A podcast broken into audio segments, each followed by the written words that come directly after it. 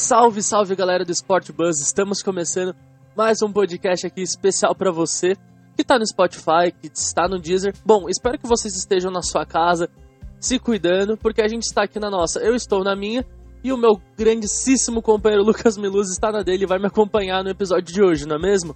Fala galera, tudo bem com vocês? Mais uma vez estamos fazendo mais um podcast, essa dupla dinâmica do Sport Bus.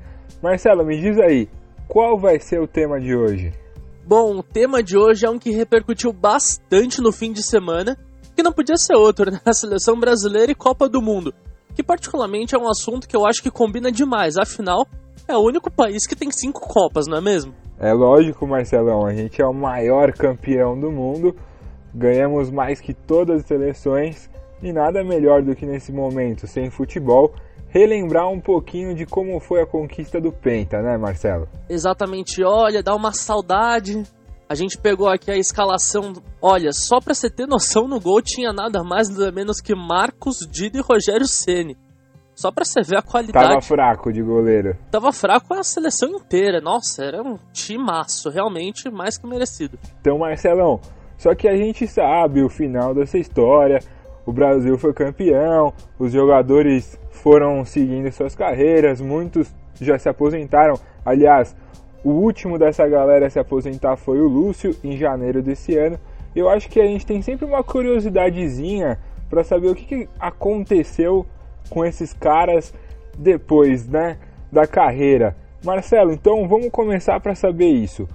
O que, que o Marcos está fazendo hoje em dia? Bom, o Marcos, como todo mundo sabe, ele foi um dos únicos caras, assim, nessa última geração, que defendeu um time só durante toda a carreira. Ele foi um grande ídolo do Palmeiras, disputou mais de 500 jogos e se aposentou em 2011. E desde então ele virou empresário, Lucas. Só que não é um empresário qualquer. Ele virou um dono de cervejaria. Ele tem a própria cerveja artesanal que chama Cerveja 12 que é o número que ele usou durante toda a trajetória no Palmeiras e o consagrou. Na Copa do Mundo ele estava usando a 1, porque foi o goleiro titular. Mas no Palmeiras sempre usou a 12, então nada mais justo que usar a cerveja 12. Bom, esse é um goleiro raiz, não é mesmo? O Marcos é o goleiro mais raiz que eu já vi desde quando eu comecei a acompanhar futebol e não tem melhor negócio para ele do que uma boa cerveja, né, Marcelo? Bom, e também é um fã de sertanejo, inclusive até você aí que tá no Instagram também, é uma dica. Siga o goleiro Marcos, que ele posta também uns stories aí, umas postagens, ele já com a cervejinha, com o Danone, que nem diria o Aloysio Chulapa, que olha, é comédia garantida. Eu recomendo. Agora a gente vai mudar um pouco da água pro vinho, né? O Marcos, que é um cara super descontraído, vamos falar um pouquinho do Dida, né? O Dida, que é um cara mais sério, mais tranquilão. Hoje ele é treinador de goleiros do Milan, né, Marcelo? Exatamente. O Dida, diferentemente do Marcos, ele fez a carreira na Europa, né? Ele jogou no Corinthians, aí ele foi para Europa, ficou lá no Milan muito tempo, até voltou, jogou na Portuguesa, no Grêmio. Uma maioria da carreira ficou na Europa e depois que acabou, realmente ele se aposentou, voltou para Europa e agora é treinador de goleiros do Milan e treina nada mais nada menos que o Donnarumma, que é uma das maiores promessas de goleiros para o futebol mundial, né? Então acho que o trabalho está sendo bem feito. Sim, o Milan pode estar tá mal de time, mas de goleiro está bem, de treinador de goleiro também. E o outro para fechar essa turma de goleirões que a gente tinha no Penta, Rogério Ceni. Esse nem precisa falar muito, né, Marcelo? Esse aí eu acho que é até o mais fácil para saber que fim levou. Que ele seguiu a carreira de treinador, ele também junto com o Marcos, também só foi em um time só, ídolo do São Paulo, ou mito também, como a torcida do São Paulo gosta de chamar. Teve uma despedida à altura da carreira dele e depois seguiu com a carreira de treinador. Começou no São Paulo, não foi tão bem, aí acabou sendo demitido, passou um ano sabático estudando, foi para a Europa, estudou em, com grandes treinadores como por exemplo Pep Guardiola e voltou e assumiu Fortaleza na Série B. Muita gente até se questionou realmente se era a opção certa para o Rogério Ceni. Olha, mandou muito bem, conquistou o Brasileirão da Série B, conquistou Copa do Nordeste. Tá fazendo um baita de um trabalho no Fortaleza. Fora que ele conseguiu também colocar o Fortaleza na primeira competição internacional na história desse clube centenário, né, Marcelo? Foi um feito importantíssimo. Bom, Lucas, a gente falou aqui já dos goleiros, acho que a gente podia citar aqui um pouquinho de alguns jogadores que estavam na zaga. Como, por exemplo, o Rock Júnior, não é mesmo? Que ele tá aqui também pelas bandas de São Paulo. É, o Rock Júnior é dirigente de Ituano, é um daqueles que saiu do futebol como jogador, mas ainda continua atuando dentro dele, né, Mar? Exatamente, e também é legal ver o Ituano como tá forte nesse cenário, pelo menos da Copa do Mundo de 2002. Porque tem dois jogadores que foram dirigentes do Ituano. O Rock Júnior é o atual, porém quem era antes dele era o Juninho Paulista, que também estava no elenco e hoje ele largou o cargo de dirigente do Ituano para virar o coordenador técnico da CBF. Então é bem legal ver a participação de clubes do interior na seleção do Penta. Sim, é maravilhoso. E a gente vai mudar um pouquinho, continuar na zaga, mas mudar de nome, né? Vamos para o Lúcio. O Lúcio que é que se aposentou, por incrível que pareça, gente, com 41 anos, dia 30 de, é, no dia 30 de janeiro ele se aposentou desse ano. O Lúcio foi o último remanescente dos gramados, né? Agora está aposentado, ainda não está decidindo o que vai fazer pelo restante da carreira, mas ele foi quem mais atuou dentre todos esses campeões mundiais. Exato, depois de uma carreira vitoriosa na Europa, ele voltou aqui pro Brasil, jogou no São Paulo, jogou no Palmeiras, aí ficou rodando também, voltou para a Alemanha, jogou na Índia, e voltou aqui, ele jogou os últimos anos da carreira no futebol lá de Brasília, pelo Brasiliense, pelo Gama, e ficou lá nos últimos anos. Aí agora se aposentou. Vamos ver o que ele vai fazer da carreira, né? Sim, sim. É, Marcelo, também tem outro que se aposentou, que já está aposentado, é o Edmilson, né?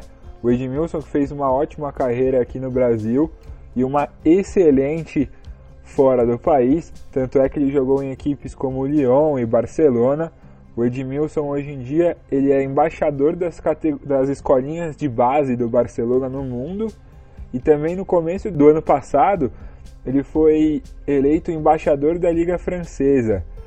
Além disso, ele até chegou a trabalhar como comentarista no SBT, também foi diretor e vice-presidente do Grêmio Barueri e também atua como intermediário, gestor de carreira de jogadores tanto no Brasil como no exterior é um cara que mostrou que estudou para esse momento, né, Marcelo? Exatamente, ele estudou e também a gente vê que ele é polivalente não só dentro de campo, que ele jogava como zagueiro, como lateral, como volante, mas também fora dele, já atuou como empresário, como comentarista, como dirigente. E também vale lembrar que ele continua jogando, ele faz parte do time do Barça Legends. E sabe quem também tá da Copa de 2002, que também integra o time, Lucas? Quem, Marcelo? Nada mais nada menos que Belete. Belete, lateralzão direito, jogava muita bola, né, Marcelo? Inclusive autor do gol do título que deu a Champions pro Barcelona. É, muitos apontam o gol dele como responsável por esse renascimento do Barcelona, juntamente com o Ronaldinho que mudou a história do clube, mas depois daquele gol foram títulos e títulos, né, Marcelo? Exatamente. E além disso, tem outro também, remanescente de 2002, que integra o Barça Legends, mas com menos frequência, que é o Rivaldo. Aquele mesmo lá que fez parceria com o Ronaldo, que foi presidente técnico do Mojimirim ao mesmo tempo, pérolas do futebol brasileiro, e também integra o Barça Legends. A gente vê o Barcelona também tendo um papel muito importante na seleção de 2002. Muito bom jogador, um craque o Rivaldo. Foi considerado o me melhor jogador do mundo por muitos anos, né? Rivaldo sempre sempre representando muito bem o Brasil. E ele também fazia companhia para um cara que agora ele não está podendo jogar nem representar o Barcelona, né, Marcelo? Quem seria esse cara? Ele tá, parece que ele tá meio que preso no Paraguai, né, Marcelo? Putz, essa história é complicada, hein? O Ronaldinho fazia parte do Barça Legends desde 2018, se eu não me engano, desde o começo. Só que essa relação aí sofreu várias várias crises. Uma começou pelo alinhamento político do Ronaldinho Gaúcho aqui na campanha eleitoral é, do Brasil em 2018, que o Barcelona ameaçou romper o contrato com o Ronaldinho, mas acabou não acontecendo. Só que aí agora com a prisão do Ronaldinho no Paraguai, que aconteceu, já se não me engano, em março, né? Por conta de passaportes falsos. Ele já tá um mês lá, então por conta disso, o Barcelona obviamente rompeu o contrato com o Ronaldinho, ele não faz mais parte do Barça Legends, mas é uma situação triste, né? Ver o Ronaldinho, um jogador com tanto potencial, eleito duas vezes o melhor do mundo, acabar do jeito que tá acabando, né? É, é difícil. O Ronaldinho Gaúcho, que da nossa geração, a gente aqui é mais novo, né, Marcelo? É um dos maiores ídolos do futebol brasileiro. É um cara que representou muito bem o futebol ousadia e alegria que a gente brinca que o Neymar faz, o Ronaldinho já fazia muito tempo antes. Vive uma situação complicada. Ele, depois de se aposentar, seguiu uma carreira firme como embaixador do próprio Barcelona, fazia alguns eventos esportivos em volta do mundo todo, representando não só o Barcelona como o Brasil. Ele foi um cara que estava se tornando uma. Um, ele é um ícone muito importante para não só para o povo brasileiro, mas mundialmente para o mundo do futebol. Só que infelizmente ele acabou passando por essa dificuldade no Paraguai e hoje se encontra-se preso, né? Marcelo, tem um outro cara, um atacante aí, faz pouco, fez poucos gols, né? Decisivos ainda. Um tal de Ronaldo, né, Marcelo? O que, que ele tá fazendo hoje em dia? Poxa, jogou pouca bola esse aí, hein? Jogou pouquíssima bola. Bom, depois que ele se aposentou, ele seguiu diversas carreiras. Para começar, ele fundou a R9, que seria uma agência de. É, como é que eu posso falar? De empresário mesmo. Ele agenciava a carreira de jogadores, inclusive um dos um dos jogadores que, foi, que foram agenciados pela R9 na época que funcionava era o Neymar, que ele ainda estava no Santos e por aí vai. E agora realmente a gente vê, depois ele largou esse ramo de agente, de empresário e virou dono de clube. Decidiu ativar o modo Liga Master. Essa aqui é pro pessoal que gosta de videogame. Ativou o modo Liga Master. Começou lá nos Estados Unidos, quando ele comprou o Fort Lauderdale Strikers. Só que não deu muito certo. Aí depois ele vendeu e no ano passado decidiu comprar o Real Valladolid da Espanha, onde atua como sócio majoritário e presidente do clube, coisa que está até hoje, inclusive ele é bastante ativo. Até lá nas reuniões da La Liga a gente vê que ele é uma figura bastante importante na Espanha. Também, né? Jogou apenas por Real Madrid e Barcelona e é ídolo nos dois. Ronaldo é um grande cara dentro e fora dos gramados, conquistou títulos aqui no Brasil com a camisa do Corinthians, conquistou títulos com a camisa do Real, do Barcelona, por onde passou ele ganhou título e ele continua batendo um bolão fora de campo. Você vê um cara que seguiu esse ramo do futebol, a parte comercial dele. Hoje já está já um dirigente, dono do Valladolid. Tudo bem, Valladolid não é um dos maiores clubes da Espanha, mas tem, tem sua importância, tem sua relevância dentro do cenário nacional espanhol. E o Ronaldo promete fazer esse time crescer. E eu acho que eu apostaria nesse time daqui a um tempinho já, brigando pelas cabeças. É muito organizado. O Ronaldo parece estar determinado a mudar a história do Valladolid. Sim, concordo com você. Inclusive, até ele já falou que está disposto a investir dinheiro do próprio bolso para construir a Arena Valladolid. Porque poucos clubes na Espanha têm realmente uma arena que a gente pode até chamar de padrão FIFA, então o Ronaldo falou que quer construir lá pro Valladolid, quer transformar o time naquele time referência e com isso desencadeia realmente vários fatores e que daqui a alguns anos eu, eu sou capaz de apostar que o Valladolid vai estar tá brigando por Champions League, vai estar tá brigando por Europa, porque querendo ou não na Espanha é muito dividido, né? Só tem Barcelona e Real Madrid, de vez em quando um Atlético, então pro Valladolid tem um caminho aberto para disputar as vagas para os torneios europeus. Sim, Marcelo. E a gente também teve tem alguns exemplos de jogadores que acabaram não seguindo essa, essas carreiras de dirigente, presidente e acabaram indo para a TV, né, Marcelo? É o caso do Edilson Capetinha, do Denilson Show, que se tornaram comentaristas na Band, né, Marcelo? Exatamente, e também tem o Vampeta, que também se tornou comentarista, só que por outro veículo, na rádio. E agora ele atua na rádio Jovem Pan de São Paulo. Mas também seguiu aí para comentar. Que aí acho que é a parte mais fácil, né? É, a parte mais fácil, a parte que não que não envolva responsabilidade, envolve muita responsabilidade, mas eles preferiram ficar analisando os jogos, estão certíssimos também, uma ótima carreira e seguem sempre criando algumas polêmicas em clássicos, em partidas importantes dos times, principalmente de São Paulo, né, Marcelo? Sim, e vale lembrar também que o Ricardinho, aquele mesmo, que jogou no Paraná, jogou no Corinthians, inclusive campeão mundial com o Corinthians, também virou comentarista, só que pelo Sport TV. Sim, ele tá fazendo super sucesso, ele tentou também carreira como treinador, deu uma pausa, foi treinador do Paraná, de alguns outros times aqui do Brasil, mas acabou optando por ficar na dele. Quem também tentou ser técnico, ainda tenta, é o Roberto Carlos, né? O Roberto Carlos chegou a comandar algumas equipes, como o Anzi da Rússia, é, também o Sivaspor da Turquia.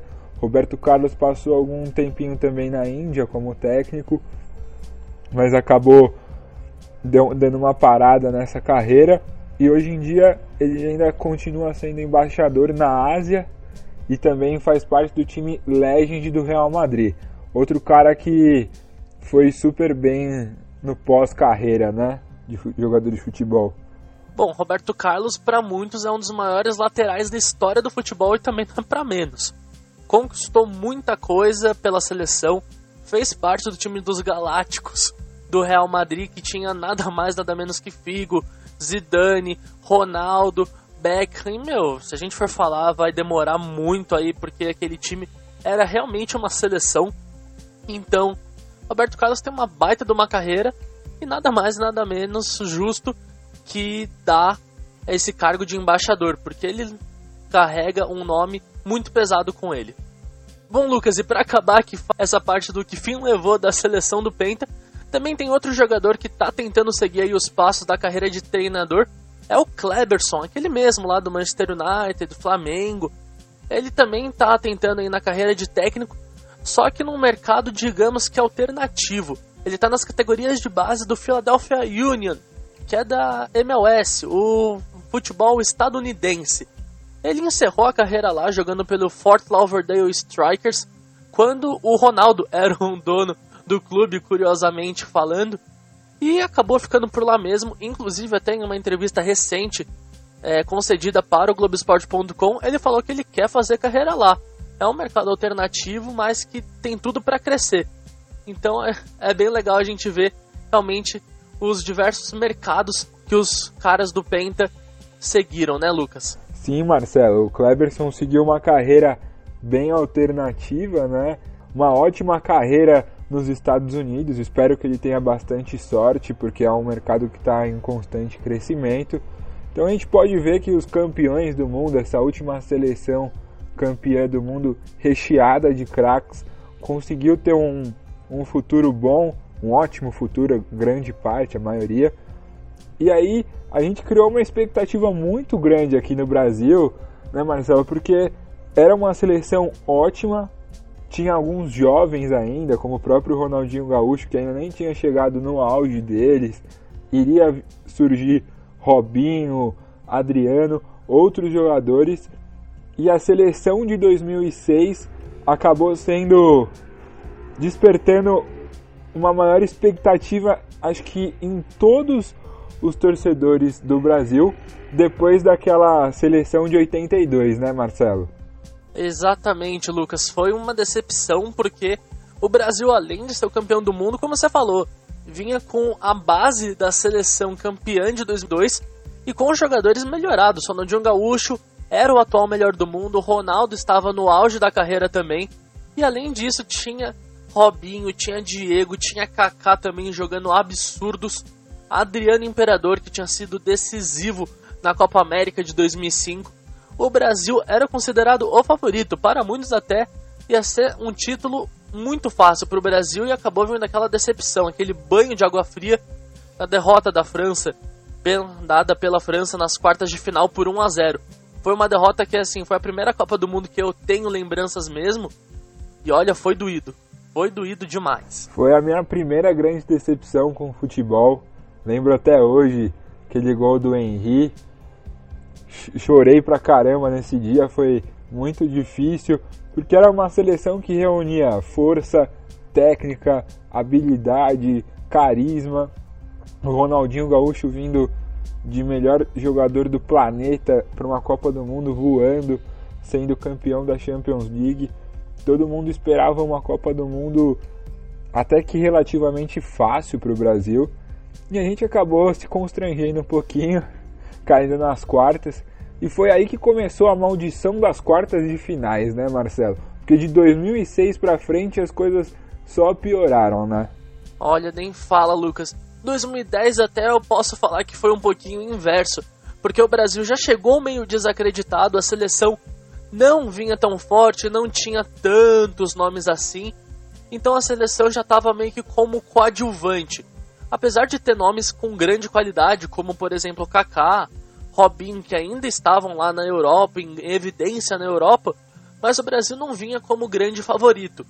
Ainda chamou Dunga, que era a primeira experiência dele como treinador, a seleção acabou decepcionando e fez uma Copa para se esquecer, né? É, Marcelo, eu concordo com você. Vinha com o Kaká sendo o melhor do mundo, né?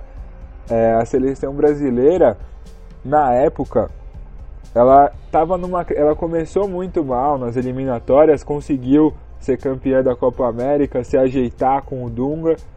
E olha, eu vou falar um negócio. Aquela Copa de 2010, muita gente fala que era uma seleção fraca. Eu acho que era porque tinha nomes de fora, como Neymar, Ganso, Ronaldinho Gaúcho, Adriano Imperador. Esses dois últimos não deveriam estar, mas não foram, porque já começaram a entrar naquela fase da carreira que eles estavam não estavam mais tão ligados no futebol quanto em outras épocas.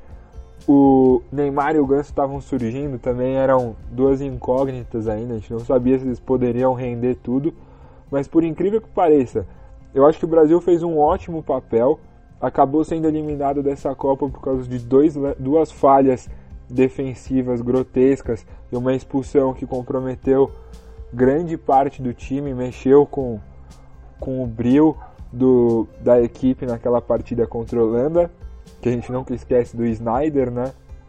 Então, é, fora que perdeu também o Elano, que estava fazendo uma Copa do Mundo excelente. É, eu concordo em partes com você, mas também aqui a gente tem que levar em consideração que, se for pegar em todas as Copas do Mundo, a seleção tinha algum jogador jovem que estava lá para justamente ser a válvula de escape. Como em 2002 tinha o Kaká, tinha o Denilson, tinha o Ronaldinho Gaúcho, em 2010 podia ter levado muito fácil o Neymar, podia ter levado o Ganso. Eu tenho certeza que contra a Holanda, quando o Brasil precisava atacar, o Dunga olhou para o banco e falou que não tinha ninguém. Então o Neymar fez falta nessa seleção, ele com certeza entraria, ganharia mais experiência, até acho que para lidar com 2014, que acho que a gente nem precisa falar de 2014 porque todo mundo já sabe o que aconteceu. E faltou realmente esse punho mais firme do Dunga para bancar o Neymar, para bancar o Ganso que estava jogando uma bola mais que redonda. Faltou realmente levar essa juventude e também mesclado com as falhas do Júlio César, infelicidade do Felipe Melo que a gente viu, vê que realmente é um jogador meio inconstante. Então, foi uma infelicidade meio que coletiva. Foi, foi uma infelicidade meio que coletiva, mas ainda coloco muito na conta do Felipe Melo essa derrota. É, é algo que ele não poderia ter feito, até porque a seleção está jogando muito bem, fez um primeiro, um primeiro tempo excelente, colocou até bola na trave, poderia ter acabado 2, 3 a 0 ainda, mas como o futebol não existe justiça no futebol, a gente acabou sendo eliminado também nas quartas de final. E aí viemos para o Brasil em 2014, mas eu acho que essa parte a gente nem precisa falar muito o que, que aconteceu uma das seleções mais fracas da história, no maior vexame da história do futebol brasileiro. Não tem muito o que falar, né, Marcelo? 2000, 2018 então foi totalmente diferente. A gente vinha de uma Copa bem fraca, desesperançosa, e a gente chegou em 2018 na Rússia com uma moral bem alta, né, Marcelo? Uma moral bem alta com o Tite, que era o treinador. Não tinha como todo mundo confiava no Tite, acho que era um movimento que há muito tempo não se vê na seleção de muita gente confiar no mesmo treinador. Com um futebol que encantava, vinha do ouro olímpico em 2016 jogando um futebol muito agradável de se ver, Neymar jogando muita bola, Coutinho jogando muita bola, o Paulinho, que inclusive eu acho que foi também um dos destaques nessa transição para 2018, que eu acho que jogou muito também. E Gabriel Jesus, que também estava surgindo, também estava jogando muito. Realmente, essa seleção estava empolgando geral. É, essa seleção, eu particularmente, foi a que eu mais me empolguei depois da de 2006. A seleção vinha muito forte, vinha com nomes como Neymar voando, mesmo que ele estava voltando de lesão, ele estava indo dos auges da sua carreira. Felipe Coutinho, a mesma coisa. Douglas Costa, William, Roberto Firmino, Gabriel Jesus, o Paulinho que estava jogando no Barcelona. Um time que trazia gosto de ver, fez uma eliminatória brilhante, passou por cima de todo mundo. Só que chegou na Copa do Mundo, eu particularmente fiquei decepcionado com o futebol apresentado. Teve lampejos, né? Mas nada muito muito concreto que nem contra o show que teve contra o Uruguai, contra a Argentina aqui no Mineirão. Foram partidas que deixaram a gente esperançoso que o viria o título mundial mais uma vez. Exatamente, Lucas. E também acho que um fator que contribuiu foi a convocação. Eu, na minha opinião, acho que o Tite convocou alguns nomes que não deveriam estar lá. Não questionando a qualidade desses jogadores, muito pelo contrário. Mas são jogadores, eu acho que existiam opções melhores para as posições. Como, por exemplo, o Fred do Manchester United ou Tyson. Eu acho que eles não deveriam estar na seleção. Porque, como por exemplo, no jogo contra a Bélgica, que a gente precisava atacar, o Tite foi e recorreu para o Renato Augusto. E o Renato Augusto é um segundo volante, um meio-campista. E desculpa, quando você precisa atacar, você não coloca um meio-campista, você coloca um atacante. E o Tite sabia que não conseguia confiar no Tyson, não confiava no Fred. Então acho que o Tite deu uma pecada na convocação, podia ter chamado alguns nomes que estavam em destaque, mas foram águas passadas, acho que serviu como lição, o Tite aprendeu e vamos ver como é que vai ser agora, né? Porque realmente os jogos que a seleção apresentou depois não foram muito animadores. É, os jogos que a seleção apresentou não foram animadores, mesmo que ganhando a Copa América, né? No ano passado, é, foi campeão aqui no Brasil. Teve partidas que jogou muito bem, mas teve algumas também que sofreu.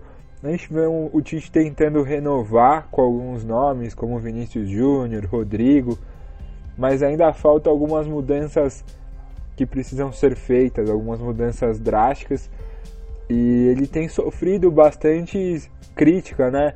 Principalmente da gente aqui da, da imprensa. Ele tem convocado ainda muitos jogadores já considerados sem idade para uma próxima Copa, como o caso do Thiago Silva, Fernandinho.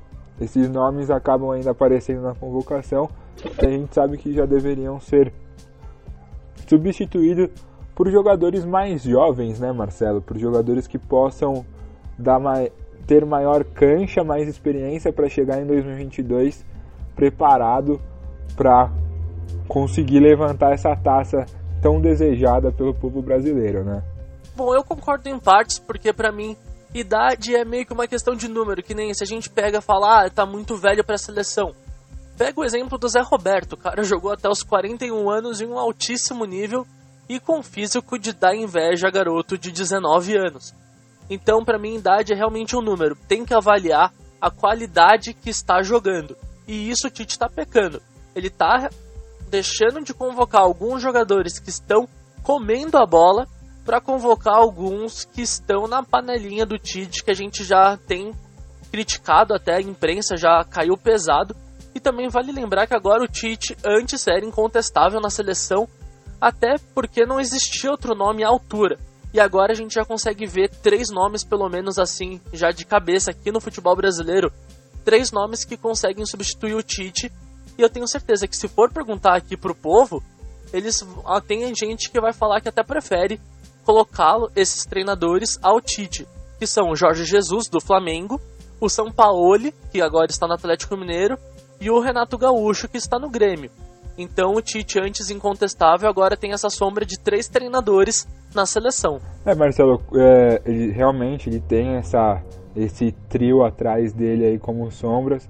Mas, por exemplo, eu acho que não, eu, eu não daria chance nem pro Jorge Jesus e nem pro Sampaoli. Se é para investir em um cara de fora, a gente tem que investir no melhor. E se a seleção brasileira é a melhor seleção com maior qualidade técnica, tem que trazer o Guardiola.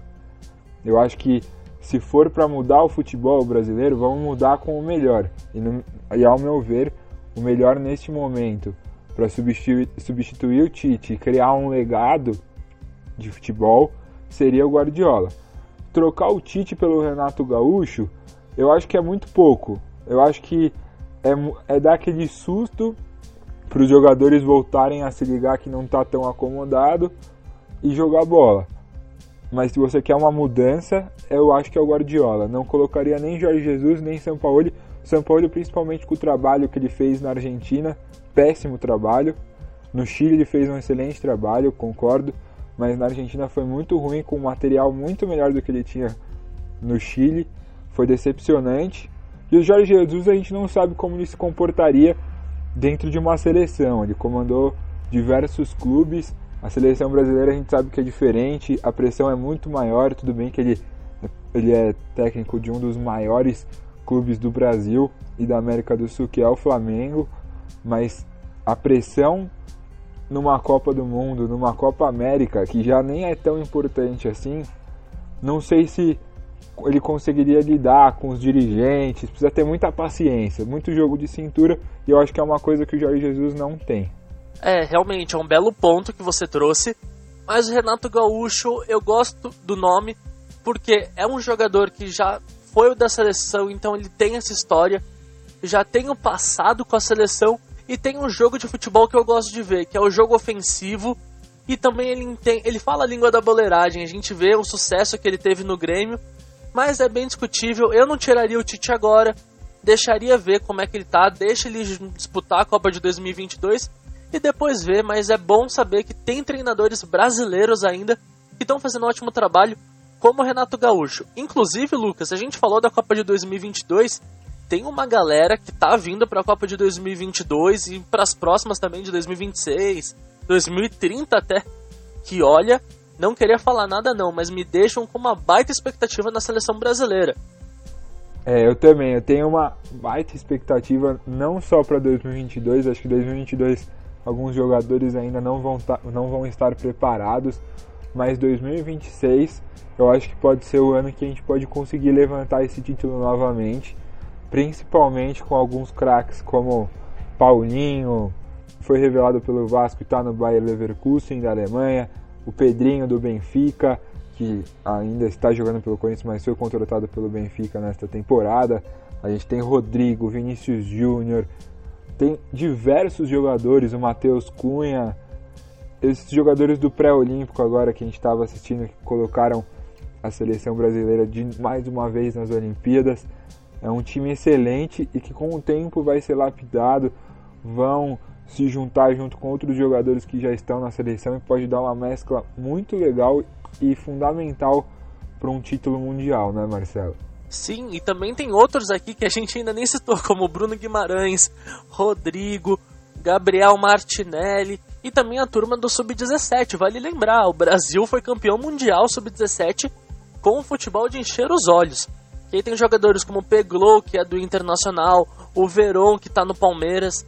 Então, assim, é uma turma que realmente enche os olhos e cria muita expectativa, porque dá para ver uma volta daquele futebol arte que o Brasil dominou o mundo já nas décadas de 50 com o Pelé na década de 80, voltou com o futebol lá aqui no comecinho do século e dá para ver que agora está retomando. Então, tomara que a gente volte ao caminho dos títulos. Sim, Marcelo, é isso aí. São excelentes nomes que podem dar muitos, muitos frutos para o futuro, né? Exatamente, olha, falei, é uma base muito boa, agora só tem que saber usar porque a gente sabe que a CBF tem muita coisa que melhorar lá dentro, tanto na parte de administração, tanto de organização interna. Então é todo um processo, mas ainda acho que eu sou otimista, então eu acho que a gente vai conseguir recuperar e vai levar o Brasil de novo às glórias que o Brasil já está acostumado e vai continuar sendo a seleção com mais títulos mundiais, porque é o nosso posto. é o nosso posto e ninguém vai tirar a gente tão cedo desse posto aí não, viu Marcelo? Concordo com você. Com essa galera toda, esses moleques mais jovens aí surgindo, muitos também já estão na Europa, como o Ian Couto, que era do Curitiba, lateral esquerdo da seleção sub-17, que foi para o Manchester City. Tem diversos jogadores jovens muito bons também, o João Pedro que está no Watford. Tem, a gente pode listar vários. Acho que estamos indo para um caminho muito legal. Tenho muita esperança nesses novos atletas que estão surgindo. E a gente quer saber de você, torcedor. O que você acha? Faltou algum nome?